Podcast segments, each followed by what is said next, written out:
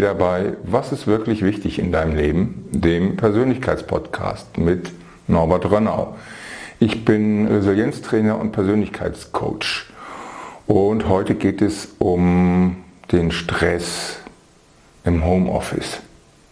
Nach dieser Folge wirst du wissen, welches die drei Hauptgründe für den Stress im Homeoffice sind und einen Schritt kennen, den du machen kannst, um dagegen anzuarbeiten. Ja, Corona-Zeit. Ähm, wir haben jetzt Januar 2021 und das zieht sich alles sehr. Homeoffice, Arbeit im Homeoffice ist ja stark angestiegen und wird ja jetzt auch quasi gesetzlich verordnet. Also viele Menschen machen das zurzeit und auch schon eine ganze Weile. Und es gab vorher schon viele Menschen, die sich das ein bisschen ersehnt haben oder gewünscht haben oder auch davon geträumt haben. Das ist ja erstmal in der Vorstellung einfach eine brillante Idee.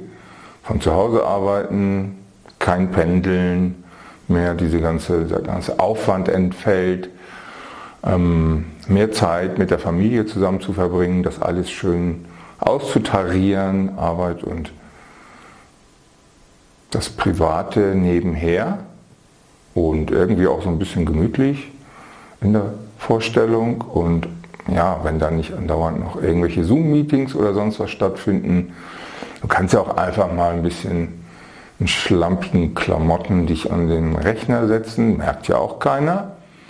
Und ja, wie kann die soziale Kontrolle ist dann ja auch nicht so da. Also Kollegen, Chef und so weiter, das klingt ja alles ziemlich gut. Und wie gesagt, viele haben das immer gewollt. Und jetzt stellt sich raus, das ist gar nicht so einfach. Ähm, es gibt viele Menschen, die Stress noch stärker jetzt empfinden, als sie ihn vorher empfunden haben. Das ist äh, durchaus überraschend für Sie selber, ich glaube insgesamt auch. Es gibt dazu jetzt ein paar Studien, ähm, diverse Fachartikel. Ich habe dir zweimal verlinkt. Da unten kannst du das finden und kannst da was nachlesen. Wie gesagt, die Ergebnisse sind widersprüchlich. Also von, ja, Leute empfinden das als angenehmer und nicht so stressig so zu arbeiten und bei anderen ja, überraschenderweise ist das stressiger als vorher. Zumindest ist es gefühlt anstrengender. Und das ist so das Thema, worauf wir heute mal gucken äh, werden.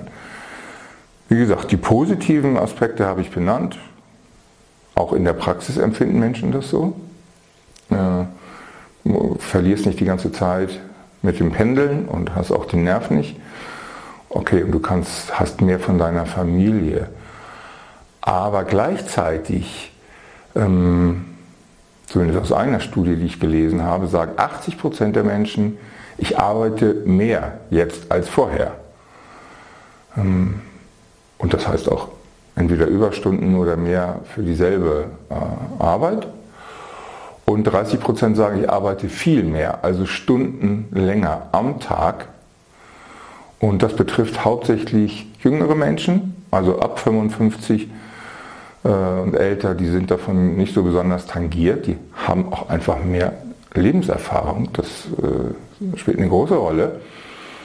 Also es betrifft mehr jüngere Menschen und es betrifft in einem starken, stärkeren Maße Führungskräfte, mittlere, hochrangige Ebene.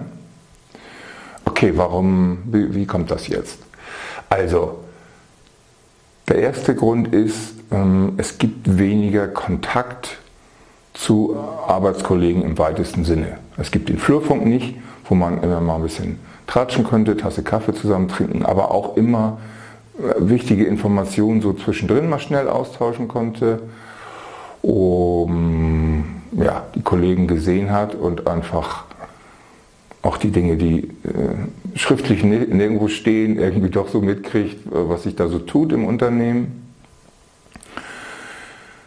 Teamwork ist total schwierig geworden natürlich, das geht zum Teil technisch über Zoom und so weiter, aber nicht so richtig äh, gut. Also wenn man zusammen Ergebnisse erzielen muss, das ist deutlich aufwendiger.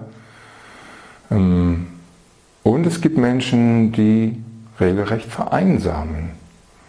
Also die wenig Kontakte haben, keine Meetings, einfach da still ihre, ihre Arbeit machen, wenig Rückmeldung auch kriegen. Ja, und denen fehlen einfach die sozialen Kontakte, einfach miteinander zu arbeiten, auch mal seinen Spaß zu haben dabei, die anderen zu sehen überhaupt.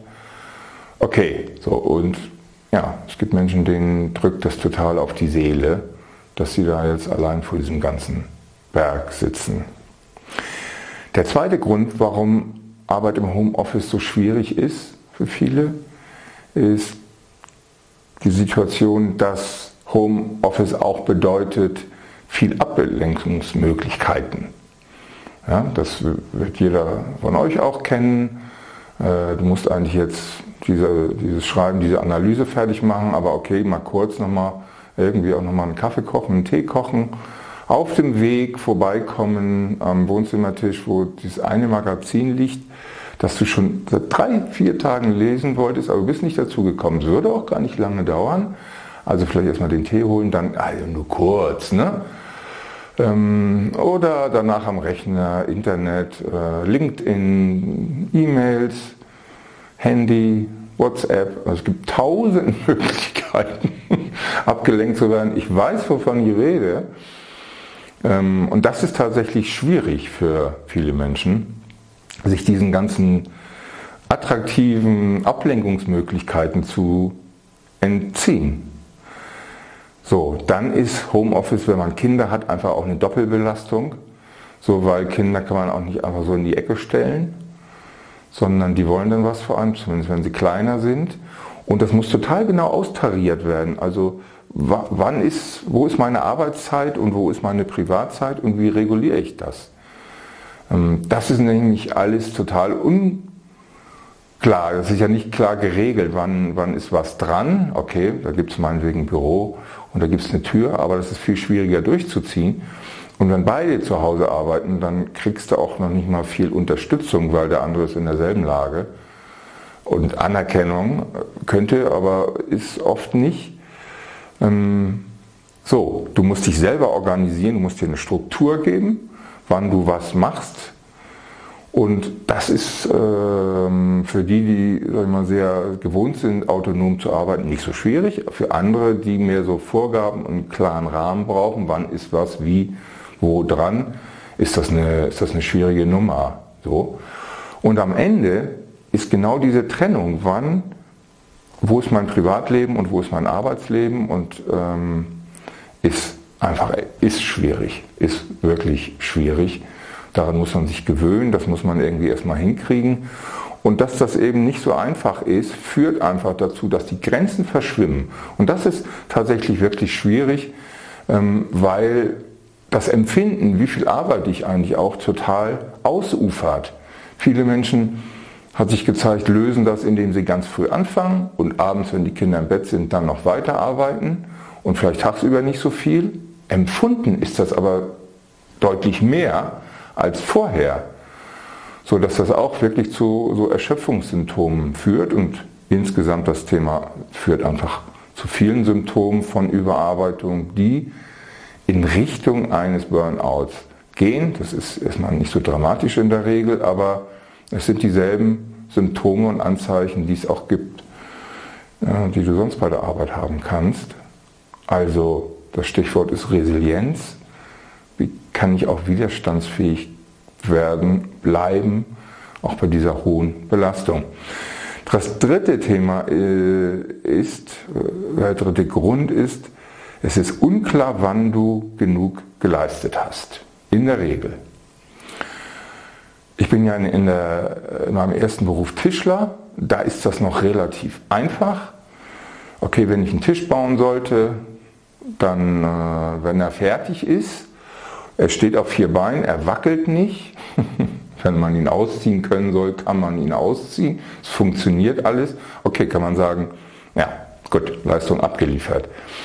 Aber ob ich da schnell genug gewesen bin, ob ich selber mit mir zufrieden bin, ob ich finde, dass die Oberfläche so fein geschliffen ist, wie ich mir das vorstelle, bestenfalls, und ob das äh, Verhältnis zwischen Höhe und Breite und die Kante sehr gefällig aussieht, auch das ist schon wieder völlig unklar. Aber es ist einfacher. Es gibt Menschen, die haben ganz klare Vorgaben, sagen, okay, das und das musst du, die und die Vorgänge musst du abarbeiten oder die Analyse oder das Konzept muss äh, in ein paar Tagen stehen oder die Budgetplanung bis dann und dann, aber es sind eher die Ausnahmen. Viele Menschen arbeiten ja mehr mit einem ganzen Schwall von Aufgaben äh, und verschiedenster Art und Weise, auch mit komplexen Geschichten, bei denen es kein fixes Enddatum gibt und oder aber wo es sowieso zu viel zu tun gibt, man schafft sowieso nicht alles. Ja? Und dann wird es wirklich haarig, weil du musst selbst entscheiden, wann Schluss ist und ob das gereicht hat, was du gebracht hast. Aus meiner Sicht ist es das, meine ganzen Erfahrungen, ist es das wichtigste Thema ne? in, in diesem ganzen Komplex und der wichtigste Grund. Das betrifft hauptsächlich Jüngere, habe ich gesagt. Und zwar deswegen, weil die unsicherer sind, als Menschen mit mehr Berufs- und Lebenserfahrung über das, was sie können, was sie bringen ähm, und wie belastbar sie sind, weil sie mehr Versagensängste haben als Menschen mit mehr Erfahrung, weil sie zeigen wollen, was sie leisten können, wie effektiv sie arbeiten können, wie sie sich reinhängen. Also es gibt anscheinend viele, die nach außen hin da auch eine Riesenwelle mitmachen und das Übertreiben, das, was sie schon geleistet haben und irgendwelche Meetings, Telefongespräche und so erfinden, nur um besser dazustehen. Aber das ist ein, ein, ein ganz äh, realer Druck, der da entsteht. Und wie gesagt, es gibt keine objektiven Kriterien. Wann ist es genug? Wann war ich gut genug? Wann habe ich genug getan? Ähm, wann kann ich mit mir zufrieden sein und wann wird man mit mir zufrieden sein? Und die Anforderungen, ne, wann das erfüllt ist, sind in der Regel völlig unklar. Und diese Selbstbewertung ist einfach meiner ganzen Erfahrung nach eines der größten Probleme in diesem Komplex weil da sehr tiefliegende Erfahrungen und Glaubenssätze das prägen. Ähm, Selbstbewertung hat etwas zu tun mit dem Selbstbild, was ich von mir habe, also wie sehe ich mich, was sind meine Stärken, was sind meine Schwächen, ähm, wo kann ich punkten, was bin ich überhaupt für ein Mensch, so, wie nehme ich mich selber wahr, weil das stimmt in den Selbstfällen mit dem überein, wie andere Menschen mich sehen und beurteilen und die Diskrepanz dazwischen bringt wirklich große Schwierigkeiten mit sich, weil ein verschobenes Selbstbild zu falschen Schlüssen führt und danach zu falschen Handlungen, also sozusagen nicht angemessen dem, was ich bin.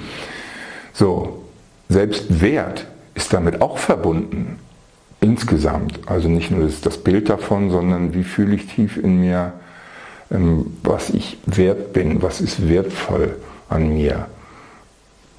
Oder auch im Negativen, was, wo bin ich, fühle ich mich wertlos. Das Gefühl, ich tauge da nicht viel, ich kann nicht viel. Ähm, Selbstbewusstsein knüpft sich da auch an. Also im Positiven, dieses rauszugehen in die Welt, sagen, ich kann was, ich weiß, was ich will, ich kann mich durchsetzen, ich kann standhalten, ich bin kräftig, ich bin viel wert oder eben im Negativen auch.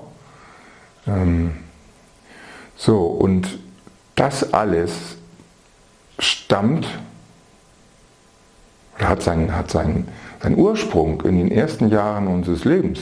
Da wird das alles geprägt. Und das wirkt heute noch.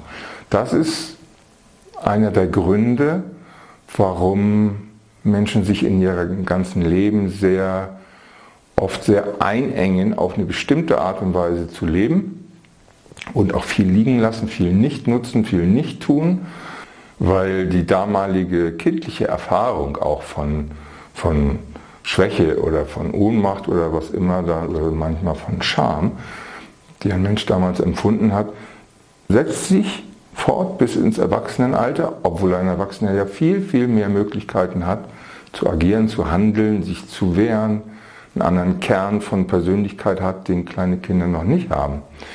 Jedenfalls führt dieses, äh, auch dieses mangelnde Selbstbewusstsein hat auch, spielt eine große Rolle auch in diesem Stress.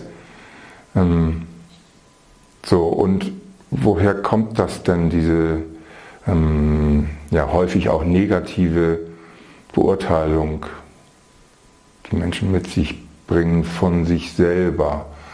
In meiner Arbeit habe ich das sehr oft erlebt, dass man Menschen fragt, okay, was würdest du sagen, was sind Erfolge in deinem Leben und was sind eher Misserfolge, dass sie sehr gut aufzählen können, was die Misserfolge waren und kaum, was sie als Erfolge bezeichnen würden.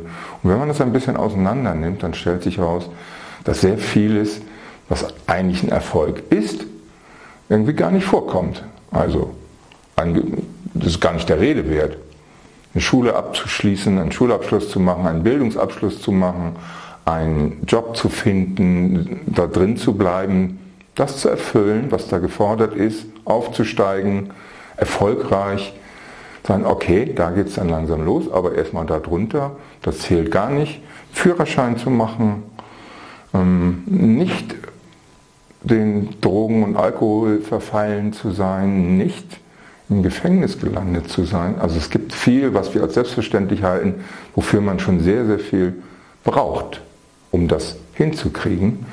So, und diese ich mal, verschobene Selbstwahrnehmung auch dieser, dieser Begriffe von Erfolg oder Misserfolg mh, hm, spielt hierbei eine große Rolle. Jetzt kommt nämlich das Thema Perfektionismus dazu. Das ist eine der Hauptantriebs- Federn, Antriebsquellen, um sich auch selber einen Stress zu machen. Perfektionismus entsteht auch in der Regel einfach in der Kindheit. Also wenn ein Kind von Eltern erzogen, aufgezogen wird, die sehr leistungsorientiert sind, die hm, sehr ehrgeizig sind, die wollen, dass ihr Kind viel lernt, alles Mögliche beherrscht, selber nach oben kommt, Erfolg hat ähm, und dass daraus ein, großer Druck entsteht, das ist einer der Bausteine sozusagen auch zu einem späteren Streben nach Perfektionismus. Wenn ein Kind die Botschaft kriegt, du bist nur, du wirst nur geliebt und du kriegst nur Anerkennung, wenn du ordentlich was leistest, das ist schrecklich eigentlich, aber es ist eine harte Nummer. Das passiert relativ häufig. Und wenn Fehler nicht verziehen werden, wenn das immer alles glatt, makellos gut sein, äh, sehr gut sein muss, wer kennt das nicht vielleicht schon mal? Sagen, okay, ja, du hast jetzt irgendwie in der Klassenarbeit mal wieder eine 2 geschrieben, das ist ja schon ganz gut, aber warum ist das eigentlich keine 1? Warum bist du eigentlich nicht die Beste in der Klasse im? Oder kannst du dir das aussuchen, welche Disziplin ähm, das ist? und umgekehrt für sozusagen weniger Leistung einfach ja, Ablehnung, Abwertung, auch Liebesentzug zählt manchmal dazu. Und das alles mh, mm, erzeugt ein Selbstbild, in dem einfach klar ist, so ich, äh, ich muss was ändern, ich will das vermeiden, ich strebe einfach immer danach, makelloses, perfektes abzuliefern, so wie ich das gelernt habe. Und Menschen, die so perfekt sein wollen, ähm, haben einfach große Angst vor Kritik oder vor Ablehnung, weil in diesem Falle, weil jemand nicht mit ihrer Arbeit zufrieden sein könnte, die Kollegen oder der Chef und beides. Auch wenn das vielleicht unrealistisch ist, aber das ist eine tief sitzende Angst, die Menschen sehr, sehr prägt die häufig auch nicht bewusst ist. Und das ist eines der Probleme, an denen man was tun kann, weil du kannst dich nur weiterentwickeln, wenn du auch verstehst, wie du geprägt bist, sozusagen wie du funktionierst, nach welchen inneren Regeln, Glaubenssätzen, Maßstäben du dich und dein Leben organisiert hast. Ähm, die Angst vor dem Versagen spielt dann natürlich eine ähm, große Rolle und ja, auch die Angst von den Kollegen abgewertet zu werden oder ausgeschlossen zu werden. Die mögen mich da nicht mehr. Wenn ich das jetzt nicht bringe, dann bin ich unten durch. Ähm, bei genauerem Hinsehen merkt so ziemlich jeder, dass diese ähm, Ängste auch irgendwie ein bisschen unrealistisch sind. Ähm, aber es spielt keine Rolle. Jemand, der perfektionistisch ist, hat zumindest das Gefühl, er kann das auch nicht anders machen. Das geht einfach nicht. So, ähm, was kann man tun, um dieser Falle, auch des Perfektionismus, zu entkommen? Ich schlage dir mal was vor, was ein erster Schritt sein kann, wenn du dich von all dem, was ich jetzt erzählt habe, äh, wenn du dich getroffen fühlst, wenn du dich gesehen fühlst, in, die, in dem, zumindest in einigen Aspekten, wo du dich wiederfindest, denkst, ja, ja, ja, stimmt leider. Der erste Schritt, um irgendwas zu ändern in der persönlichen, in der Persönlichkeit, also eine persönliche Weiterentwicklung, ist immer, dass du hingucken musst, was die Realität ist. Das klingt sehr einfach, das ist häufig schwierig. Ja, also sich bewusst zu machen, so wie, wie verhalte ich mich, was tue ich in meinem Leben, ähm, welche Gründe habe ich dafür und welche sind die gerade die eher unbewussten Gründe dafür, die mich so in diese Lage bringen. Ne? Ähm, weil erst wenn du das weißt, kannst du, kommst du einen Schritt weiter. Du könntest zum Beispiel dir einfach mal eine Liste machen, auf der steht, ja, die Überschrift ist, ich sollte. Und wir reden jetzt erstmal nur über das Kapitel Arbeit, sonst wäre es zu groß. So, jeder Satz fängt an mit ich sollte. Ich sollte meine Arbeit immer fristgerecht abliefern. Ich sollte auf keinen Fall diese und jene Fehler machen und so weiter und so weiter. Das ist ja dein Ding dann, wie du, was deine Lebensumstände sind. Aber mach eine Liste von ich sollte. So. Und fühl doch mal rein, wie das ist, wenn du das mal vor dir siehst und dann wie dieser innere Antreiber, der da sitzt und dir das alles erzählt, was du solltest, ähm, das ist wahrscheinlich, dass sich das richtig mies anfühlt. Zumindest wenn es eine ordentliche Liste gibt. Äh, das meinte ich, das ist eine der Sachen, die man eingehen muss, wenn man weiterkommen will. Aber das ist häufig einfach auch der erste Schritt, um zu erkennen, so, wo geht es denn jetzt lang? Der zweite Schritt wäre, wenn du nicht perfekt bist bei deiner Arbeit, was befürchtest du? Mach davon auch mal eine Liste. Ne? Dies könnte passieren, jenes. Tut, tut, tut, tut, tut. Und zwar ungefiltert. Ungefiltert. Nicht gleich denken, ja, ist ja Quatsch, sondern einfach mal so die Ängste protokollieren. So, wo du denkst, Gott, das ist, ja, das ist ja grauenhaft. Da kommt das Thema Scham auch ein bisschen mit rein, also befürchtete Scham. So, und die dritte Liste heißt, was würde realistischerweise probieren. Du hast auch schon mal jemanden gesehen, der unperfekte Arbeit abgeliefert hat, bestimmt mehr als eine Situation. Du hast auch gesehen, was mit diesen Menschen hinterher passiert ist. Ist er wirklich aus dem Team geschmissen worden und keiner hat mehr mit ihm geredet? Hm, wahrscheinlich nicht. Also die realistische Version deiner Ängste. Okay, und dann hast du schon mal einen Anfang zu dem Thema und guck mal, was das in dir auslöst. So, natürlich ist das noch keine Lösung, aber das ist der erste Schritt zu einer Lösung. Und wenn du diese Dinge sozusagen nicht bedenkst, dann äh, würde ich sagen, kommst du dem Thema auch nicht richtig bei. Es gibt Tipps. Ja, du kannst im Internet googeln, also es gibt jede Menge ähm, Vorschläge von Fachleuten oder von Krankenkassen, was kann man tun. Das kannst du alles machen, das kannst du auch probieren, also ich will dich da überhaupt nicht von abhalten. Nur eine Verhaltensänderung ist schwierig und nutzt meistens nichts, weil die Gründe darunter, wenn du die nicht zu fassen kriegst, dann wird das nicht wirklich funktionieren. Okay, ich hoffe, diese Folge hat dir gefallen.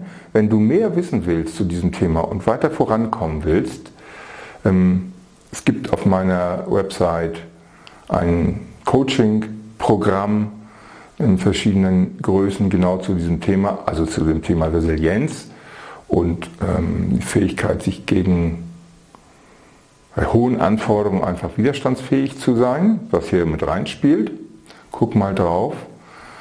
Ähm, und ansonsten hol dir den kostenlosen Minikurs von meiner Website. Das ist ein kleiner Videokurs, ähm, in dem es um das Thema Nein sagen, um äh, Abgrenzung geht. Und das ist eine der wirklich zentralen Geschichten und das spielt in dieses Thema auch mit rein. So, und ansonsten freue ich mich hier über einen Kommentar von dir unter dem Podcast oder unter dem YouTube-Video. Bis zum nächsten Mal. Tschüss.